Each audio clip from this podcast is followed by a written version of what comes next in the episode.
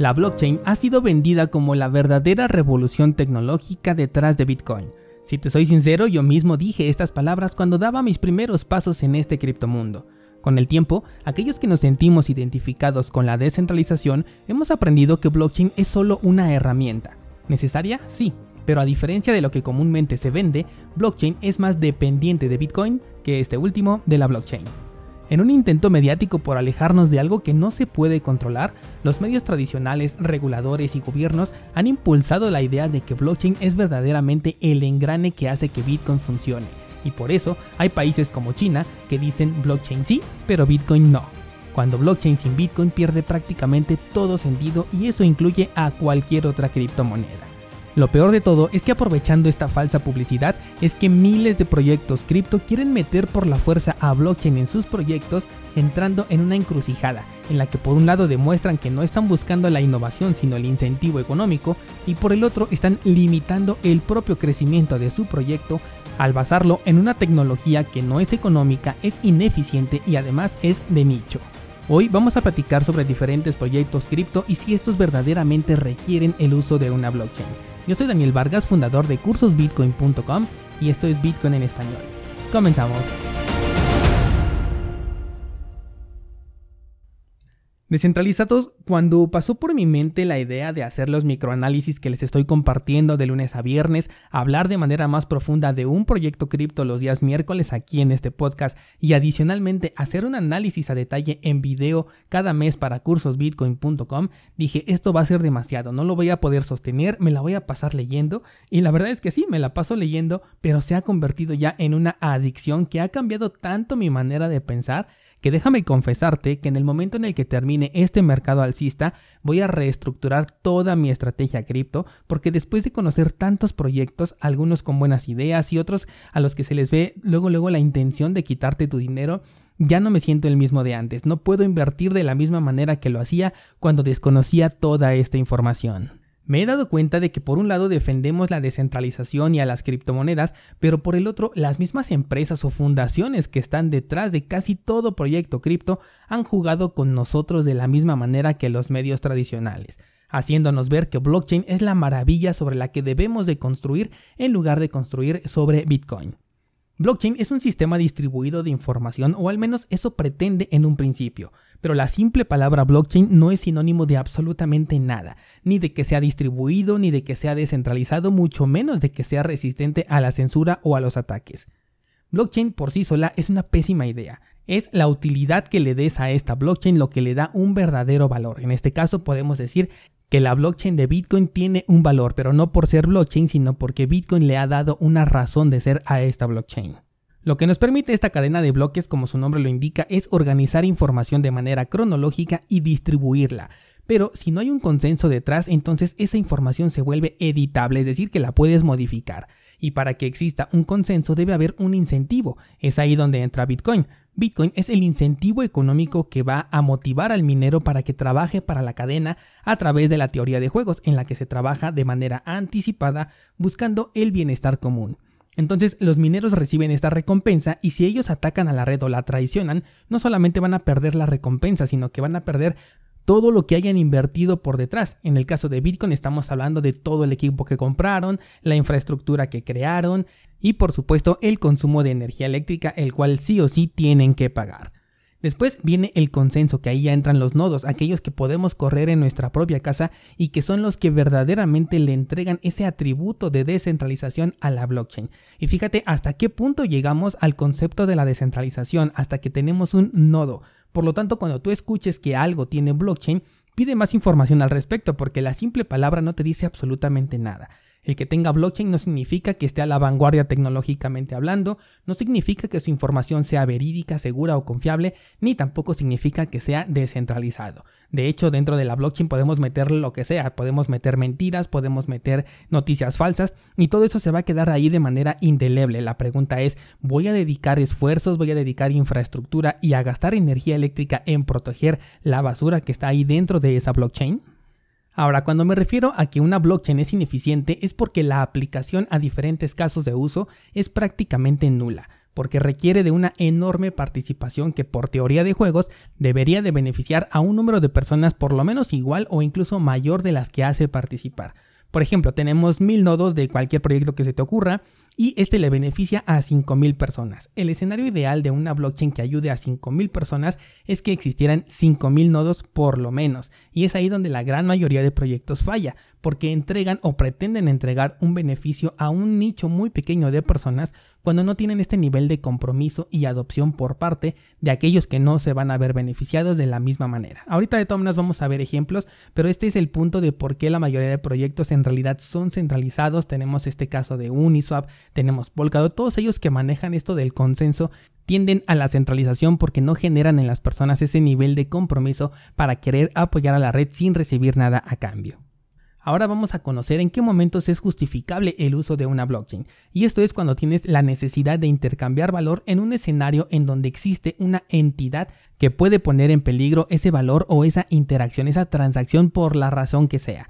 Es decir, estamos eliminando al intermediario para que no tengamos ese problema de que alguien pueda bajarle el switch a la plataforma que estoy utilizando y de esta manera arruine mi transacción. Por eso es que países europeos adoptaron en menor medida las criptomonedas, al menos en un principio, que por ejemplo el mercado latino, porque la relación que han tenido con las instituciones bancarias en ambos casos es muy diferente.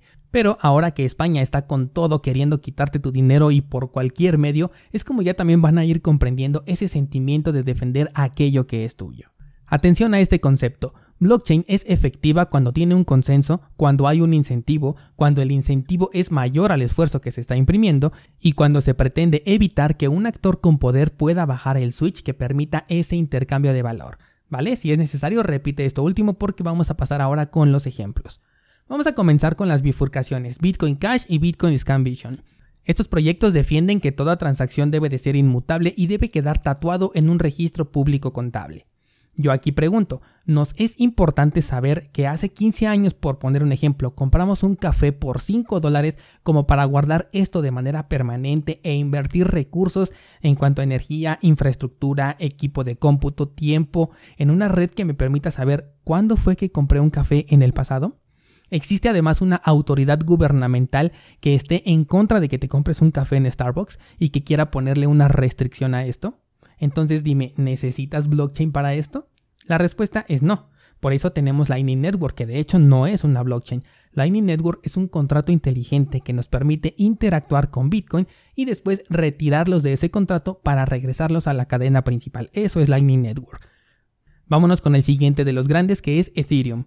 Aquí no tenemos un solo caso de uso. Los contratos inteligentes tienen una infinidad de aplicaciones y por eso Ethereum sigue relevante. Pero es aquí donde te vas a dar cuenta de cómo hay algunos que están buscando solamente aprovecharse de la moda del blockchain y conseguir dinero rápido con los proyectos que se han creado dentro de esta red. Veamos por ejemplo Axie Infinity un token que ha sido creado dentro de Ethereum. Y de nuevo nos preguntamos, ¿hay alguna entidad detrás, por ejemplo un gobierno o un Nintendo malvado que quiera apagarte un videojuego para que no lo juegues? ¿Existe la necesidad de hacer de manera descentralizada la compra de ropa para tus Pokémones? ¿De que quede registrado de por vida que hoy le compraste una mejora a tu monstruo virtual y para ello debamos dedicar energía, equipo computacional y crear todo un consenso para defender la mejora que le compraste a tu monstruo virtual? Si respondiste que no, eso significa que no necesita blockchain para funcionar. Sin embargo, hay casos de niños que se han hecho millonarios jugando con estos monstruos. Ahora imagínate el dinero que han hecho los monstruos que están detrás del desarrollo de este proyecto. ¿Cuánto dinero no hicieron? Es solo una forma de asociarlo ahorita porque estamos hablando de estos monstruos que están en Axie Infinity. No estoy en contra de que se hagan desarrollos que aporten algo, aunque solamente sea diversión, sobre todo porque sabes que me encantan los videojuegos, pero acabamos de ver que para nada requiere el uso de blockchain este proyecto, pero lo que sí puede ser es un super negociazo. De hecho, te he comentado que los juegos de cartas en donde sí existe una verdadera escasez y por eso ciertas cartas suben mucho de precio, son muy viables dentro del entorno de la blockchain. No la necesitan para nada, no resuelven ningún problema, pero qué bien se lleva esta tecnología con este juego por su naturaleza de ofrecer un NFT en donde algunos son limitados y en un mercado en donde se pueden intercambiar por dinero de manera internacional, yo considero que es una oportunidad millonaria. Vamos con otro ejemplo y en este caso tenemos a VeChain, un proyecto que busca llevar la cadena de suministro a la blockchain. De nuevo, ¿hay alguna entidad que esté en contra de que Walmart compre jitomates? Walmart es una de las empresas que dice que quiere meter blockchain en su cadena de suministro, pero lo hace únicamente para mantenerse en los medios, porque de ninguna manera Walmart está en peligro de que exista una autoridad que le corte el suministro de la compra de jitomates y si así fuera, un simple token o un registro en la cadena de bloques no solucionaría este problema. Te cuento esto de Walmart porque eso es justamente lo que propone hacer VeChain. Te garantizan que un producto es original, pero no me garantiza que ese producto llegue a mi almacén. Si se roban el camión a medio camino, ese token ya no me sirve de nada porque no hay ningún activo el cual yo necesite verificar su autenticidad a través del token que ya tengo. No me resuelve absolutamente nada. Además de que si conozco perfectamente a mi proveedor, tengo una relación de trabajo con él y en caso de alguna inconformidad puedo proceder legalmente para que se me respalde por la compra de un activo que no se me entregó y en caso de utilizar VeChain nadie me va a respaldar esta compra. La semana pasada también estaba analizando un proyecto que se llama Ocean Protocol, el cual busca descentralizar la información, creando un mercado en el que se venden datos, métricas, análisis de mercado, etc. Lo que no me gustó es que no es posible verificar estos datos antes de comprarlos y mucho menos reclamar por esos datos en caso de que hayamos comprado una estafa. Y si metes a un mediador para que verifique estos datos, entonces ya no es descentralizado, mucho menos privado y por ende no necesita blockchain. Además, pregúntate qué es lo que se necesita para que una persona quiera transferir datos de manera descentralizada, anónima, pensando en que un gobierno podría prohibir la transferencia de esos datos. Lo que se requiere es que esta información sea clasificada, prohibida, ilegal o bien que ponga en riesgo a alguien o a algo por lo que el sector que sí le podría sacar provecho es el mercado negro. Y no hay que confundirnos, el análisis de datos es uno de los sectores mejores pagados al día de hoy y este desarrollo de Ocean Protocol me parece espectacular, pero si tienes un mercado creciente que es el de la información en el que todas las empresas están peleando por saber más sobre los consumidores tanto de sus propias marcas como los de su competencia, ¿por qué crearías tu desarrollo dentro de un nicho tan pequeño como el de las criptomonedas, en donde la mayor parte de la gente va a preguntar, ¿tienes staking? No, pues sí. Ah, bueno, puede subir mucho de precio, ok, entonces ahí está mi dinero. El proyecto en realidad de, de, esto del intercambio de la información queda en segundo término y esto es lo que le está pasando a muchos otros proyectos. De hecho, esto del mercado de la información fuera del entorno de la blockchain considero que tiene demasiado potencial. Y si quieres le puedes incluir pagos con Bitcoin y listo, ya estás también dentro de este sector. Pero ahí te va la diferencia entre ambos sectores. Para ser centralizado tienes que crear esta empresa, declarar impuestos, darte a conocer con publicidad que tú tienes que pagar, invertir de tu propio dinero y por supuesto con el riesgo de la competencia o de que tu proyecto no pegue. ¿Cuál es la diferencia de crear este mismo negocio pero dentro del sector cripto? Que antes de que salga el, proyecto a la luz, primero creas una ICO en la que vas a obtener el dinero de las demás personas para poder invertir. Aquí ya te evitas de meter tu propio dinero. Luego ya sacas el proyecto y le pones blockchain por detrás, aunque no lo necesite o incluso aunque le perjudique, porque como ya dijimos, este proyecto sería mejor por el lado centralizado. Y sacas, atención aquí, 1.4 billones, billones de tokens con los cuales tú creas un white paper y dices, ok, de aquí el 5% se va para los desarrolladores, el otro 5% se va para los inversionistas iniciales, otro 5% para el mantenimiento de la red y lo demás va a ser para el consenso, el cual se va a ir liberando poco a poco a través de un proceso de staking en donde todo el circulante está dentro de un contrato inteligente. Y aquí podría yo estar hablando de prácticamente mil proyectos porque todos se manejan casi de la misma manera. Pero regresando al proyecto de Ocean Protocol, su token ahorita vale 39 centavos de dólar, y con la emisión que tienen de 1.4 billones, ahorita las personas detrás del proyecto tendrían más de 500 millones de dólares en su control y por eso es que los proyectos no están naciendo de forma centralizada. Hay datos aquí que estoy modificando simplemente para el ejemplo, por ejemplo los porcentajes que te acabo de decir de distribución son para ejemplificar a cualquier otro proyecto, Digo para que después no me escriban que OSAN Protocol no se maneja de esta manera, ¿de acuerdo? Simplemente fue un ejemplo generalizando a la mayor cantidad de proyectos posible.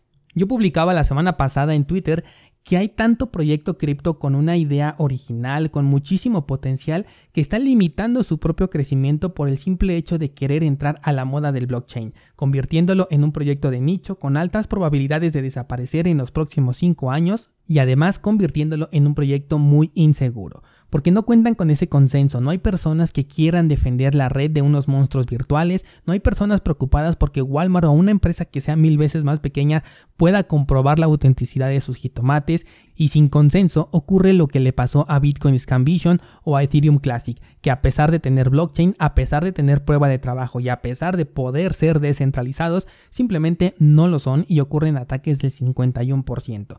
¿Por qué razón? Porque no existe el motivo por el cual las personas queramos brindarle seguridad a esta red. Y aunque tenga las capacidades de convertirse en algo descentralizado, no llega a hacerlo porque te pide algo antes de ofrecerte un beneficio. Con Bitcoin las cosas fueron al revés. Bitcoin nació valiendo cero y no le pedía nada a quienes comenzaron a utilizarlo, al grado de que se llegaron a pagar 10.000 bitcoins por una pizza simplemente porque se estaba experimentando con un nuevo protocolo, con una tecnología al principio prácticamente gratis, después con un ligero incentivo, y ahora es como se ha convertido en el monstruo de la descentralización. Esto que te he platicado el día de hoy descentralizado es lo que me he dado cuenta al analizar tanto proyecto cripto. Me estoy dando cuenta que muchos lo están tomando como una moda a la que se suben y después van abandonando. No tienes idea si es que acabas de llegar a este sector de la cantidad de proyectos que se llamaban los Ethereum Killer allá en el 2017. Hoy solamente un par de esos proyectos que dijeron que iban a competir o a matar a Ethereum siguen existiendo y por supuesto ninguno le ganó a Ethereum. Pero lo que sí ocurrió es que las personas que estuvieron detrás del desarrollo vendieron sus posiciones en la all season con muy altos rendimientos y esto creo que se va a convertir en un ciclo. Si algo me gustaría que te quedaras de este episodio es que la gran mayoría de proyectos cripto, de hecho el 99%, no necesita blockchain para su desarrollo. Lo que sí podemos identificar son oportunidades en las que la blockchain pueda incentivar a un proyecto a que la gente meta su dinero. Hay más cosas de las que quisiera platicar, como por ejemplo de la prueba de participación o de las desventajas de que cada proyecto tenga que sacar su propio token, pero no me gusta hacer muy largos los episodios, así que yo creo que hasta aquí le vamos a dejar en esta ocasión.